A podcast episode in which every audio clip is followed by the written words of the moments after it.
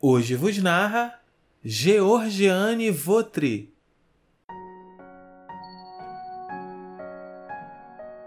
Seja bom, mas não perca tempo tentando provar para os outros as suas qualidades. As ações devem falar mais alto do que qualquer palavra.